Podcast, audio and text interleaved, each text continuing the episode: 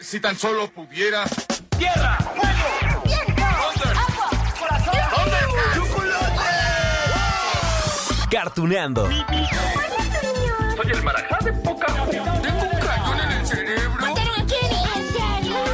¿Dónde está? Cartuneando.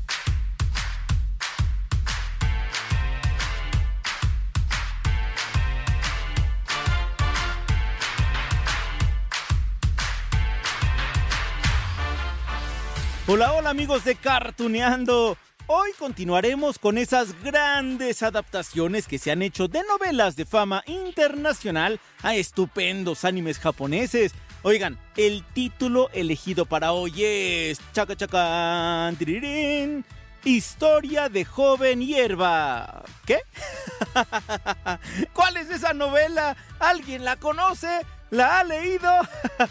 bueno, si les digo el nombre que se le puso al anime en España, en América Latina y otras partes del mundo, que por supuesto es el nombre de la novela como tal, pues bueno, ya sabrán de qué les hablo. Bien amigos, con ustedes el anime de Mujercitas.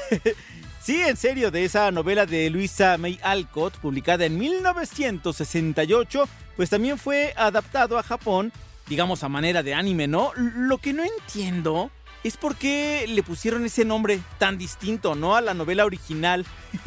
sí, bueno, esto de historia de joven hierba.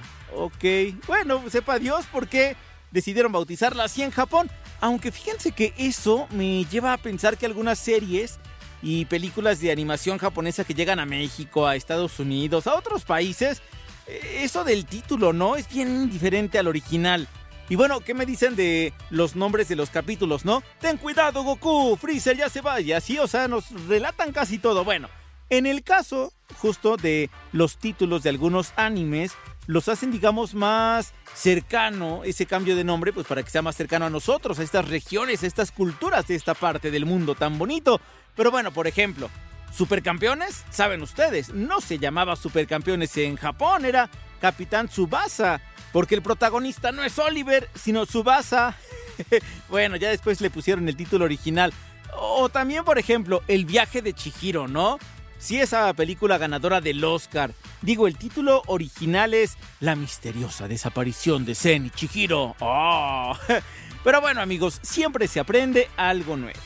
Pero bueno, vamos a regresar a esto de mujercitas. Ya hablamos de esto de los títulos que tanto nos sorprenden. Pero miren, para que llegue como siempre le hacemos a esas mentes, a esos corazones que tienen ustedes y se enfoquen en nuestra historia, ¿qué les parece que les dejo aquí la canción de entrada del anime japonés?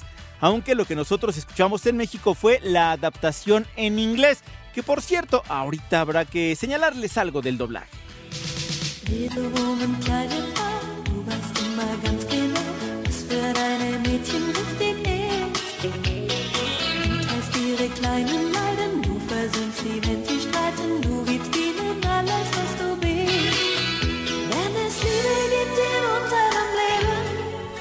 ¿Qué onda? ¿Les viene a la mente eh, algo, algunas imágenes de, de esa historia de las cuatro hermanas? ¿Sí?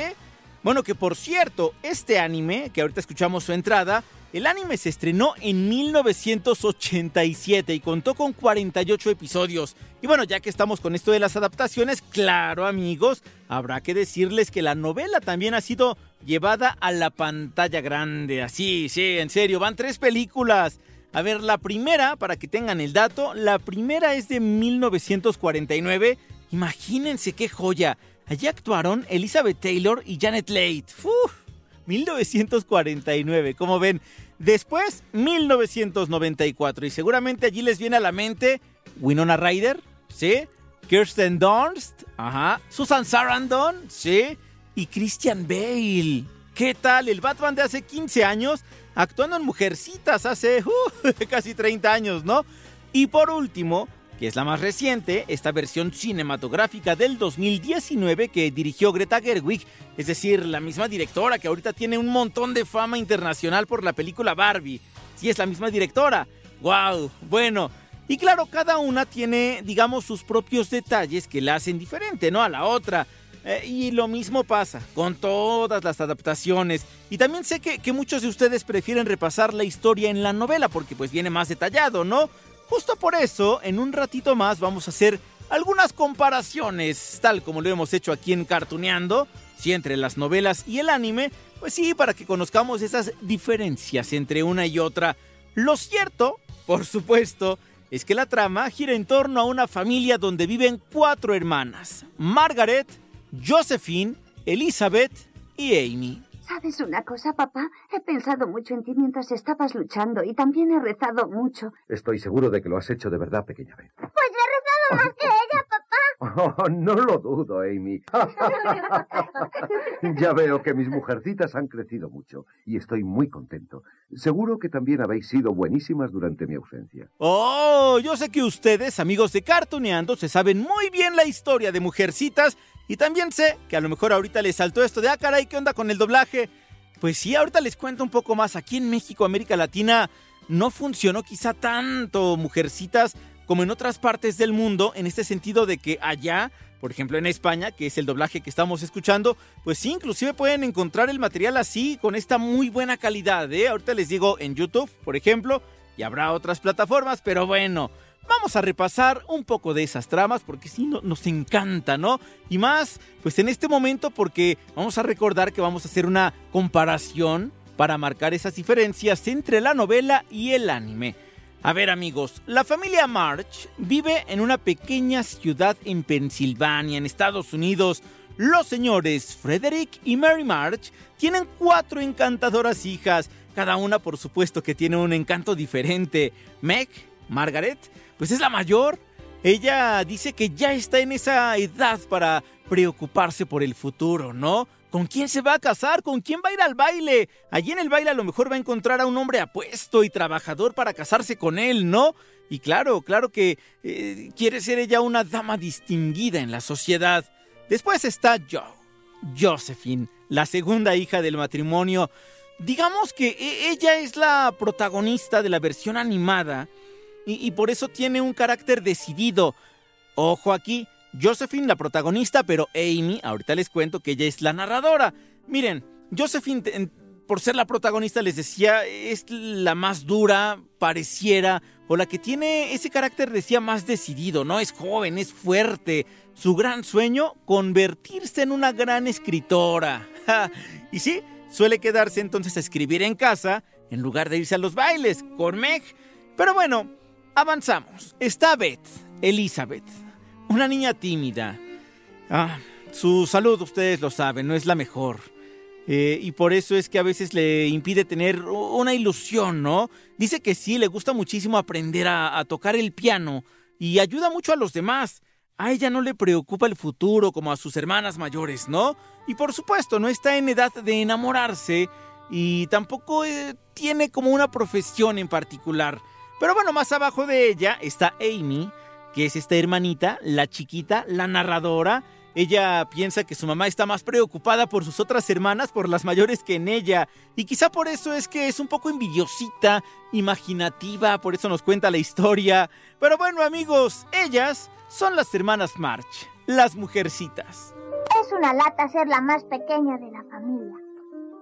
Tengo tres hermanas. Meg, la mayor, es la que se probaba el vestido. Joe, que es un chicazo. Y la dulce Elizabeth, a quien todos llamamos Beth.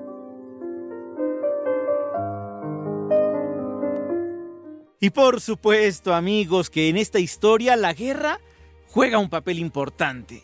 Sí, porque debido a eso el papá de las hermanas March pues no está en casa. Eh, En gran parte de esta novela ya saben ustedes que está afuera.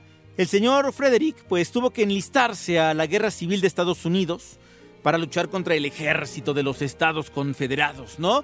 Eh, durante su ausencia hay una batalla en la ciudad donde están su esposa, sus cuatro hijas, y esa batalla pues prácticamente las deja sin casa. Y entonces lo que él, el señor Frederick, les aconseja pues es que vayan a refugiarse con la tía Marta allá a una ciudad que se llama Newford en Massachusetts. Pasan algunos días y como dice, ¿no? El dicho, a los tres días el muerto y el arrimado apestan. Bueno, eso dicen. Y digamos que a la tía Marta, pues como que no, no le encanta esa idea de tener visitas todo el tiempo en su casa, ¿no? Oh, sí le incomoda, le incomoda la presencia de la señora Mary, de las hermanas Beth, Amy Joe, Meg. Eh, pero bueno, miren, ellas sabían ganarse el corazón de las personas que los rodeaban, así que la tía Marta no tarda en encariñarse con las mujercitas. Bueno, hasta se encariña con Hannah, que no se las he presentado. Hannah es la cocinera de la familia. Sí, los acompaña para todo, ¿no? Para las buenas, para las malas, en las desgracias. Es parte de la familia. Ya después se instalan ¿no? en su nueva casa y conocen a muchos de sus nuevos amigos que son parte fundamental de la historia original de la novela, de las adaptaciones y también de este anime. Sus vecinos son los Lawrence. ¿Se acuerdan? Sí, viven al allí en otra casa. Y allí tenemos a Lori, que es el joven nieto del señor James Lawrence. Él se va a hacer gran amigo de la familia March. Prácticamente vive con ellas, ¿no? Con todas las mujeres. Y, juntos, pues todos superan todo tipo de situaciones, logrando resolver cada problema que tienen enfrente de ellos. Señorito Lori, encontrará su habitación tal y como la dejó. Gracias, Johnson. Y sabéis, también era muy elegante. ¿Será el nieto del señor Lawrence? ¿Cómo has dicho que se llama? No lo he oído muy bien. Eh, era algo así como Lo. ¿Y yo que creía que no tenía familia? ¿Es un viejo tan huraño? A ver, les voy a contar un poquito, porque yo sé que se intrigaron con este nieto del señor Lawrence, ¿no? El joven Laurie. Es un muchacho, digamos, un poquitito menor que Joe. Um, él es eh, alegre. Eh, sí, digamos que él es el, el gran amigo, el gran vínculo que tiene la familia March con el exterior. Eh, insistimos, estamos en ese periodo de guerra, ¿no? Entonces, digamos, de alguna forma están refugiadas y aunque estaban en medio de una sociedad, no tenían quizá tanta interacción, pero con Lori, ese es el gran escape. Comparte muchos momentos divertidos, les decía con Joe que por ahí se llevaban en la edad entonces, digamos que, que su amistad es eh, especial, es eh, particular. Su abuelo insiste en que tiene que prepararse para que sea un hombre de bien y, y digamos que si él es una muy buena persona, Lori, Ay, pero eso de los estudios no es lo suyo. claro que le gustaba la fiesta, le encantaba disfrutar de la vida, de sentirse libre, de estar alegre, de salir como, como muchos chavos. Si te interesa la historia, tienes suerte. Newport es precisamente la ciudad con más historia de toda América. Lo sé, abuelo. ¿Has decidido si vas a ir a la universidad? Me llevaría un disgusto si no lo hicieras. ¿De veras? ¿Por qué? Quiero que tengas una cultura y una preparación superior a la media. Es muy importante. Ok, amigos, va. Vamos ya a marcar algunas de las diferencias entre la novela de 1868 y el anime que llegó a la televisión en 1987, es decir, 120 años después. Vamos a ver. En el libro, la ciudad donde vive la familia March se llama Concord. Sin embargo, en la serie, la familia pues encuentra hogar y les decía allí con la tía Marta, ¿no? Después de que les destruyan su casa en la guerra y se van a otra ciudad que se llama Newcourt. Ahí les va otra diferencia. Ya ven que les dije, ¿no? Que la guerra, sí, por supuesto, es un punto importante, tanto en el libro, en las adaptaciones y en este anime. De hecho, en esta serie animada inician con, con plena guerra. La ciudad está bajo amenaza por ser atacada por el ejército confederado y, después esos soldados llegan mm, causando ese caos que les contaba hace ratito y allí es cuando la familia March pues pierde su casa, ¿no? Las hermanas, la mamá, la cocinera, pues tienen que abandonar su ciudad.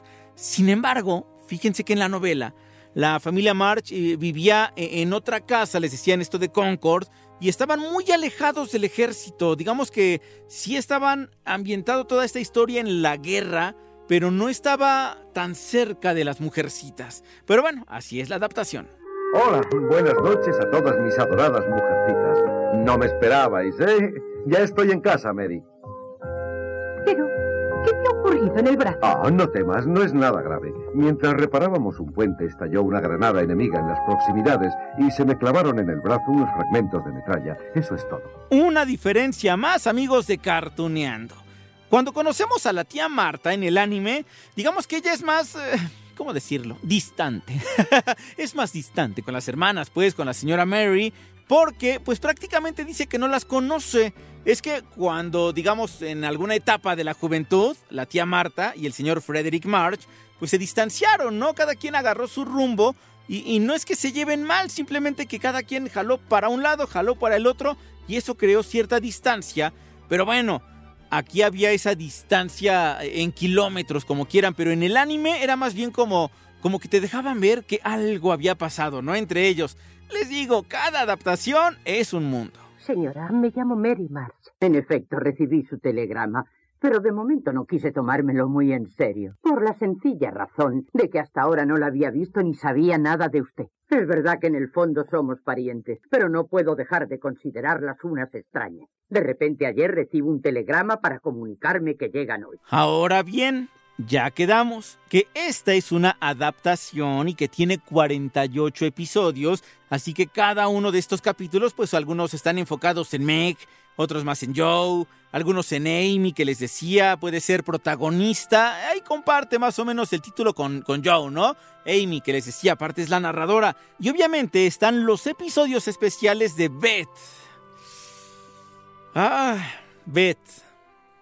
Todos sabemos, ¿no? Lo que pasa con ella, ¿verdad? Ah, es triste. Bueno, pues en todas las adaptaciones de la novela original sucede lo mismo. Es que no hay forma de escapar a esos episodios tan determinantes. Digo, al final, esos son los momentos por los cuales algunas historias se convierten en clásicos, ¿no? Porque nos enseñan que no todo en la vida es felicidad, que hay días que, que te desgarran el alma, el corazón, como la muerte de, de un familiar. Mi pobre pequeña, desde esa tarde no ha dicho una palabra. Y sufre tanto. Doctor, salve a mi niña, por favor. Precisamente en momentos como este es cuando el poder del hombre se vuelve insignificante. ¿Qué quiere decir? Un detallito más, amigos de Cartuneando. E- Es algo que seguramente ustedes ya escucharon en estos fragmentos en español de España, ¿cómo no? Que ya escucharon ustedes aquí de la serie, ¿no? Con esta narradora, nada más para recalcarlo. Amy, que es la más pequeña de las hermanas, juega ese rol tan importante. Pero aquí habrá que decir algo importante, algo especial, amigos de Cartuneando, porque hay que recordar, por lo regular, estas adaptaciones que se hacían en los 70, 80, ya en Japón, de las novelas famosas, ¿no? Pues se trataba de, de esas producciones que eran dirigidas al público infantil. Y claro, allí es donde uno se trauma.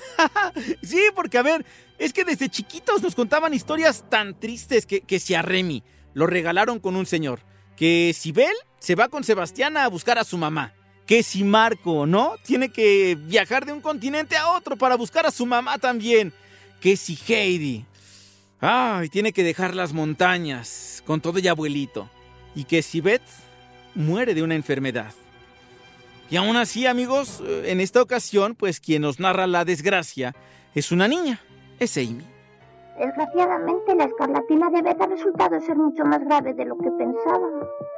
Esta noche he tenido un sueño terrible. Veía a Beth delante de mí y a pesar de mis llamadas, no me contestaba. ¿Quién sabe? Tal vez sea porque hace mucho tiempo que no la veo. Bien, amigos, pues ya, ya casi nos despedimos, ya lloramos juntos. Pero les quiero contar que tal como pasó con Ana de las Tejas Verdes, digamos que es eh, bien difícil encontrar episodios en YouTube en español latino.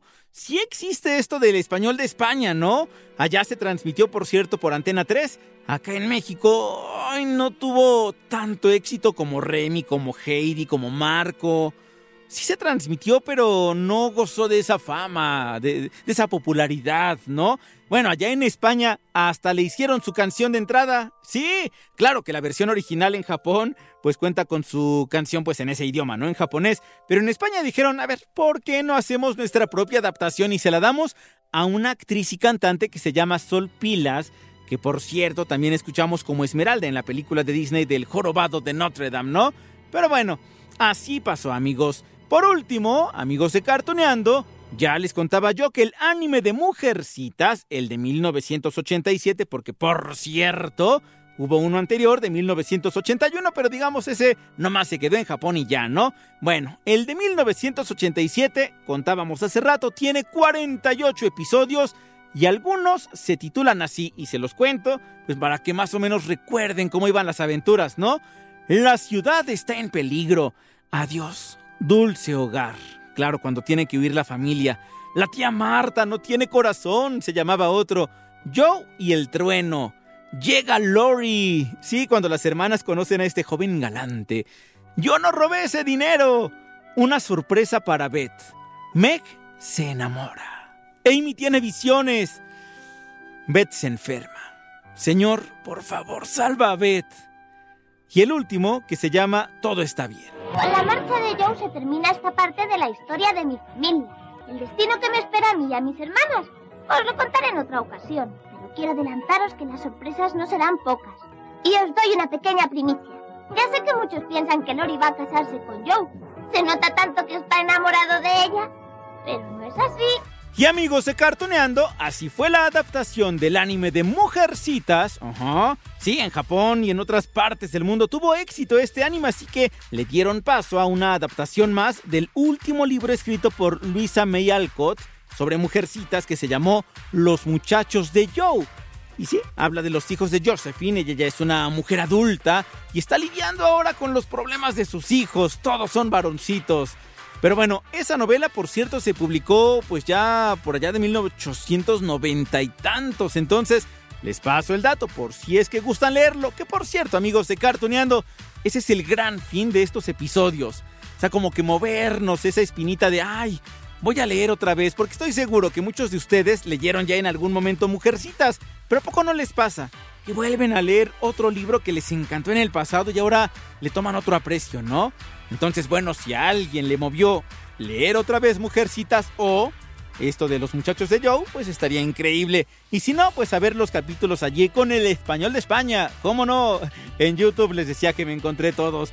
Pero bueno, amigos de Cartuneando, próximamente hablaremos de las Tortugas Ninja y de Blue Beetle, que son películas que están muy conectadas, digamos, con lo que hablamos aquí en Cartuneando. Así que nos escuchamos en la próxima, aquí en Cartuneando.